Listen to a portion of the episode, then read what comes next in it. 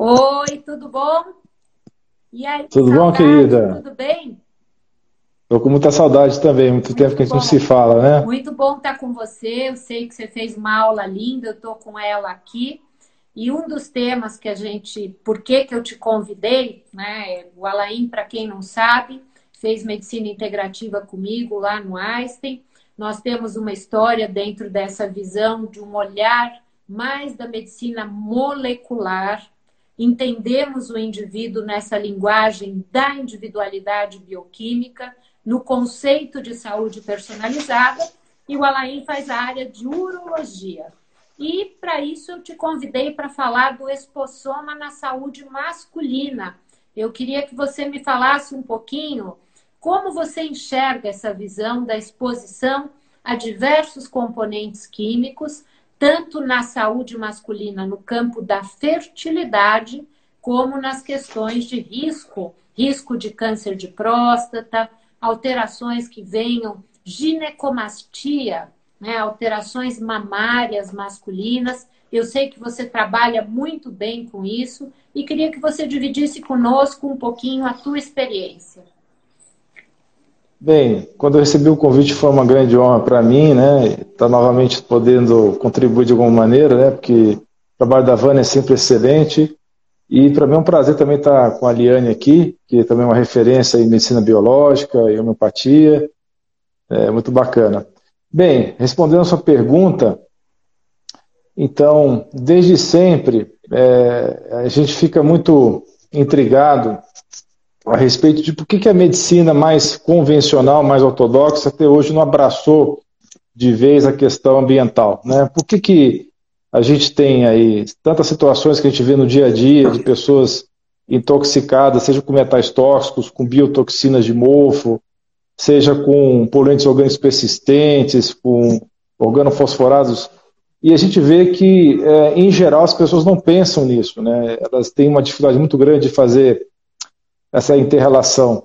E eu escutando a Liane, realmente ela falando do caso aí da plasia de medula, né? Como é que não se pensa em intoxicação por metais tóxicos numa situação dessa, né? É quase que inconcebível é, o colega hematologista não ter e, e, e talvez não seja, seja, culpa dele, né?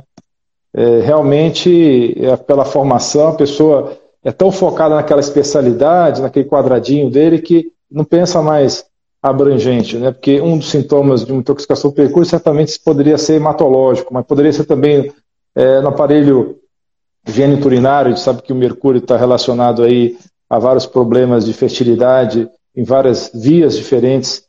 Então, realmente, eu, eu me interessei muito sobre essas posições ambientais a partir do momento que fui fazendo vários cursos no exterior e, e vendo como que nos Estados Unidos e na Europa existe uma preocupação muito maior com esses papéis ambientais. No Brasil, isso é uma coisa que fica totalmente relegado a terceiro plano e você fica parecendo um patinho feio, às vezes, quando você começa a investigar essas coisas, e aí começa a ter os obstáculos, né? Porque aí os planos de saúde não querem realmente autorizar determinados exames, e você fica parecendo um maluco que pede exame esquisito, né? E isso você estuda isso, o papel dessas coisas no exterior, e vê que no nosso país ainda está muito incipiente isso daí.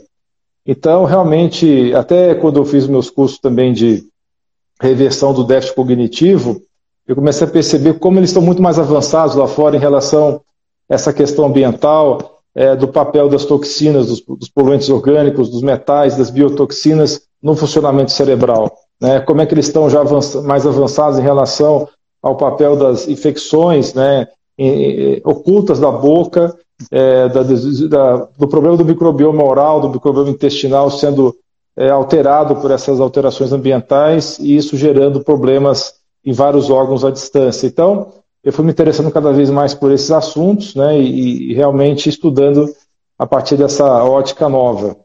É, eu acho que um dos pontos é essa junção de conceitos que integram uma leitura uh, num campo de interferência nova, que é integrar o ambiente, a exposição do ambiente, seja pelo estilo de vida, seja por poluentes, por compostos químicos, mas colocar o homem no ambiente. Esse é o conceito desse módulo, que fala de expossoma.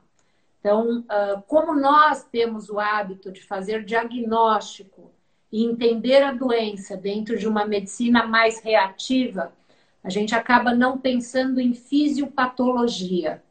E lendo sobre fisiopatologia, você vai ter que esbarrar com o conceito de espossoma. Porque hoje não é, né? Claro que sempre foi isso.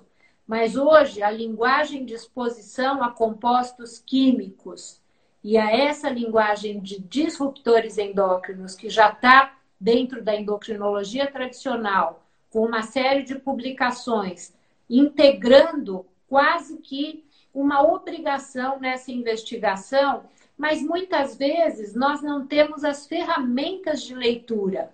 Então, o que é pelo menos válido pensar sobre isso? Se a gente não consegue ter 100% essas ferramentas de leitura, o raciocínio médico ele tem que passar pela integração do ambiente, do impacto ambiental na saúde humana, desde a moldagem epigenética até as modificações celulares, os agentes mutagênicos, a soma de compostos químicos e essa a, a, a, como que esse, esse sistema operacional, essa grande matriz celular é impactada pela junção de coisas. Por exemplo, você falou de uma coisa muito importante que eu aprendi há muitos anos, que eram metais pesados e compostos biológicos, bactérias juntas. Isso interferindo na barreira hematoencefálica. Então, o quanto isso, né, essa junção de fatores em determinados indivíduos, traz um despertar de doenças que estavam ali latentes no campo genético. Então, se a gente pensar em todo, essa, em todo esse curso, falando de genoma e epigenoma, vamos falar de microbioma no outro módulo, mas nesse módulo 3 com vocês, falando muito de espossoma. E aí você fala dessa questão do ambiente externo, dessa comunicação de todos os biomas, o microbioma intestinal, microbioma oral, pulmonar e a interferência, por exemplo, de metais pesados, componentes uh, de modificação de materiais químicos que nós temos, exposição a metal pesado, interagindo com câncer, por exemplo. Você tem, assim, na tua prática, a, a tua linguagem de investigação em saúde masculina, na infertilidade, você leva em consideração o ambiente e de que forma você faz todo esse olhar na medicina personalizada. Como está a tua investigação, Alan? É, justamente, hoje eu tenho uma preocupação muito grande de identificar é, todos esses fatores que você mencionou, os poluentes orgânicos persistentes é um pouco mais difícil, mas a gente tem hoje ferramentas para ver isso daí. É, é, apesar de que muitas vezes a amostra tem que ir para fora do Brasil, a gente tem como identificar metais tóxicos, tem como identificar toxinas de fungos e de mofo. E isso é tudo muito importante, porque eu vejo hoje uma quantidade muito grande de casais que vai direto para é, esquemas de inseminação artificial, que vão direto para esquemas de fertilização assistida, sem fazer uma mínima investigação anteriormente. Né? Então a gente tem uma taxa de sucesso bem elevada, é, realmente, de fazer um detox, dessas, tanto da mulher quanto do homem. É, se tiver com uma ginecologista alinhada, com certeza ela participa disso daí, mas muitas vezes eu tenho que fazer isso pelo casal, tenho que tratar do casal em conjunto.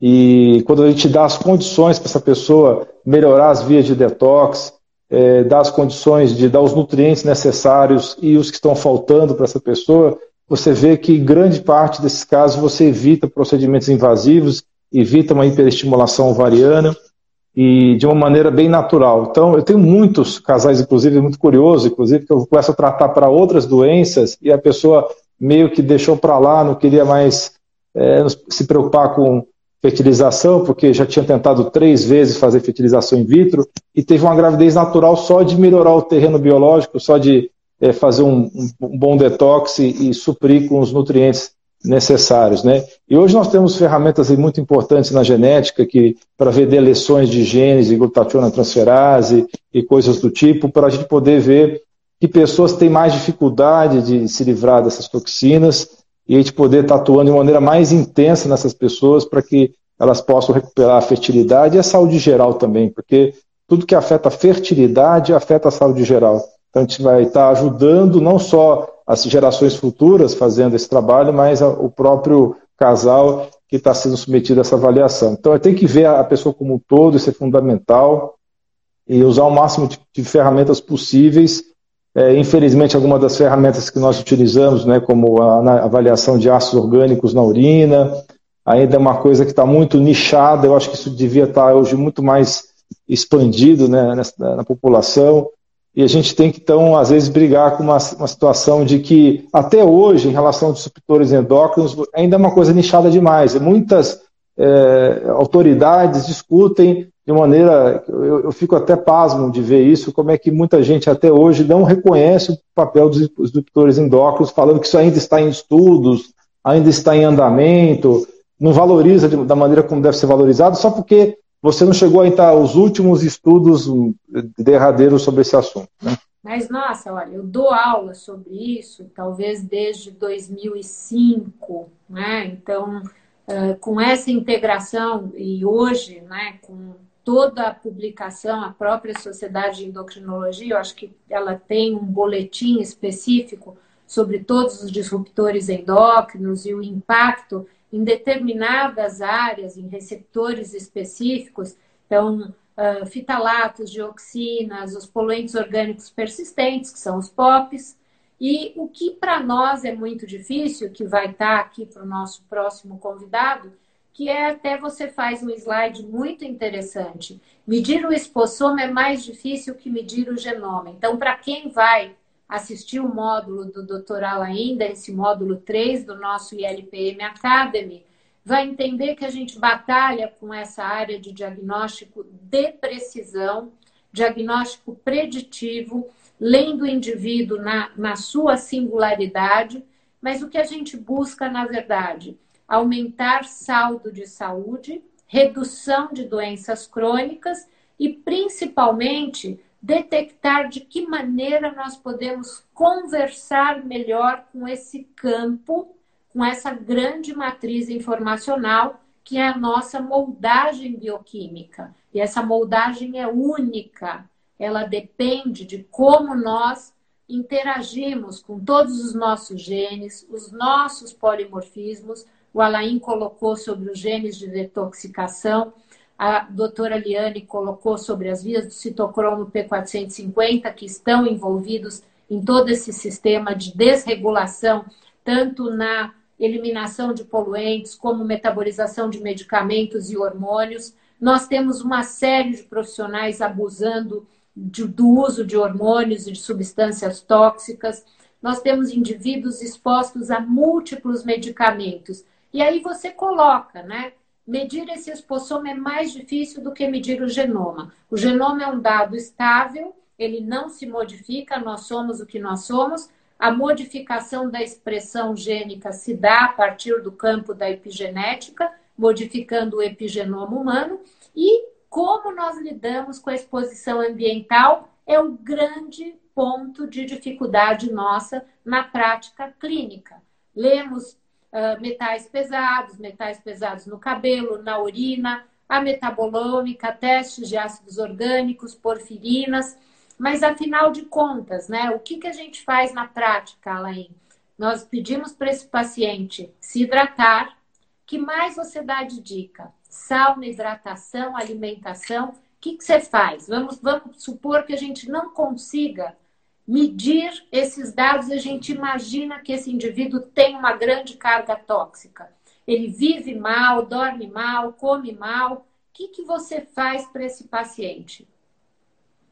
A gente tem que fazer de tudo para melhorar todos os órgãos envolvidos no processo de detox. Né? Então, desde fazer a pessoa usar uma sauna de infravermelho, uma sauna seca, que é um mecanismo bem importante para eliminar alumínio, entre outras toxinas, fazer o intestino funcionar da melhor forma possível, uma ou duas evacuações por dia, isso é fundamental, né? Porque hoje tem muita gente constipada e uh, o trato digestório é uma via muito importante de detox.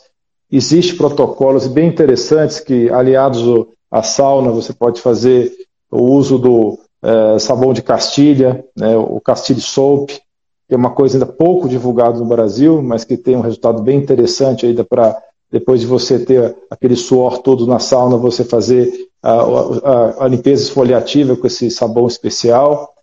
É, a hidratação, como você mencionou, é fundamental, né? isso é muito importante, tem que ter muito solvente para a gente poder lidar com todos esses solutos.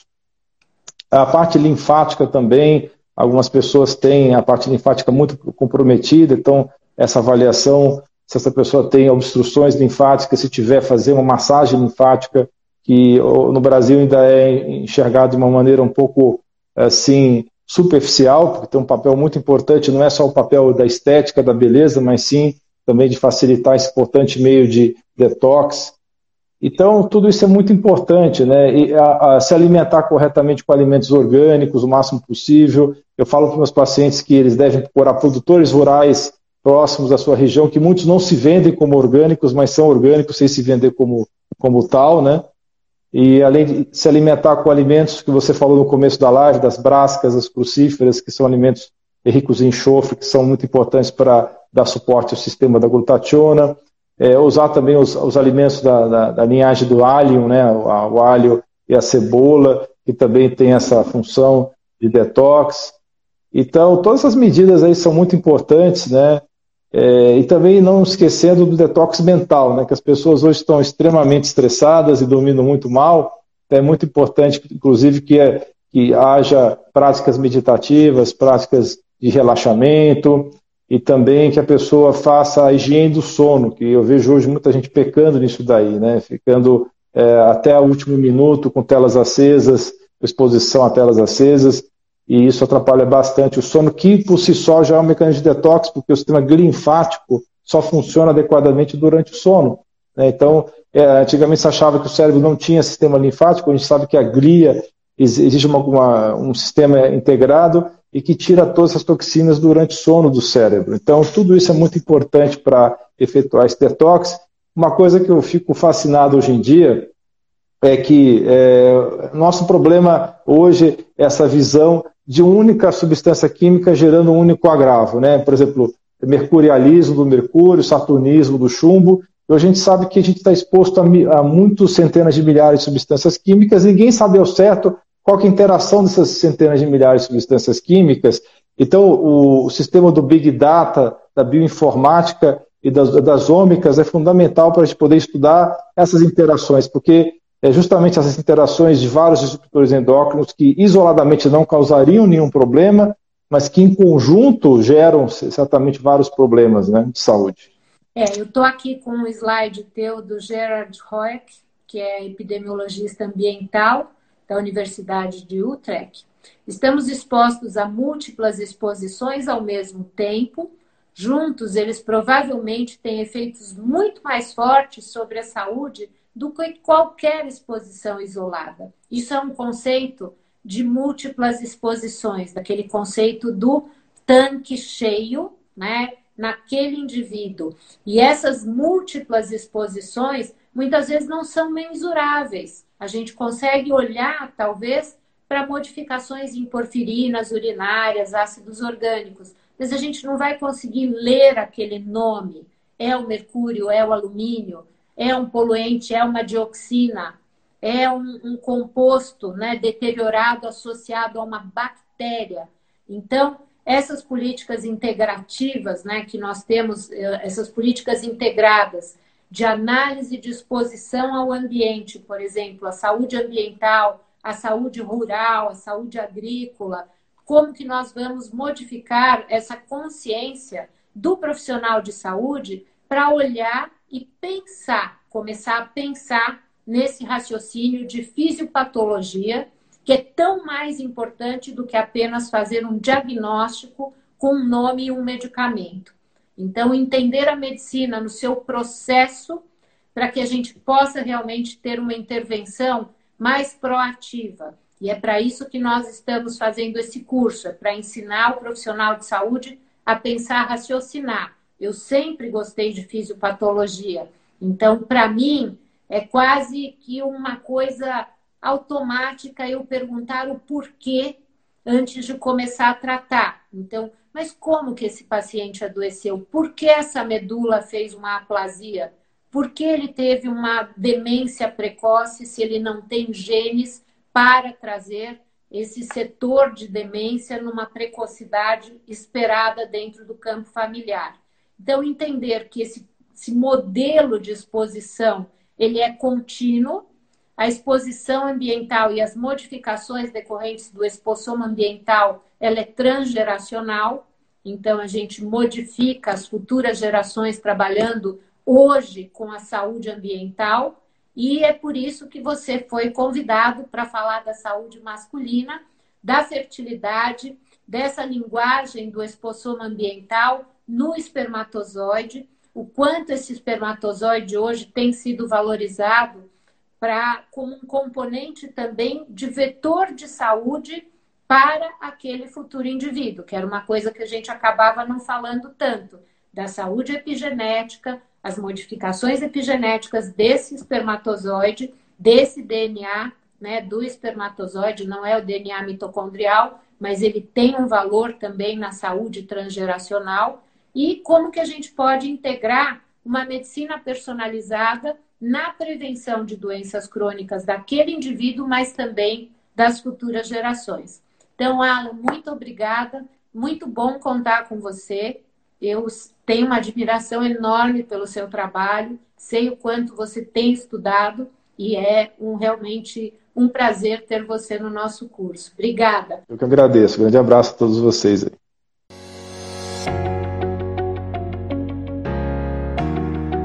Eu gostaria de convidá-los para o Personalized Medicine Academy, um curso que irá falar sobre saúde humana, aquilo que há de mais moderno na medicina personalizada, medicina do estilo de vida e a medicina do futuro.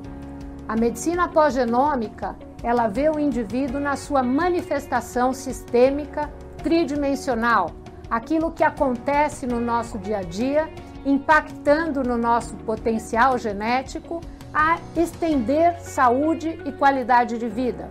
Nós precisamos compreender os modelos funcionais e evitar as rotas disfuncionais. Para isso, nós dividimos esse curso em quatro módulos.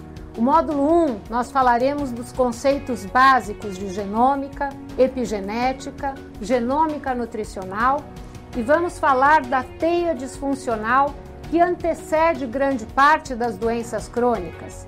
No módulo 2, abordaremos a saúde cardiovascular e falaremos da mitocôndria como um grande gestor de patrimônio de saúde para o envelhecimento bem-sucedido.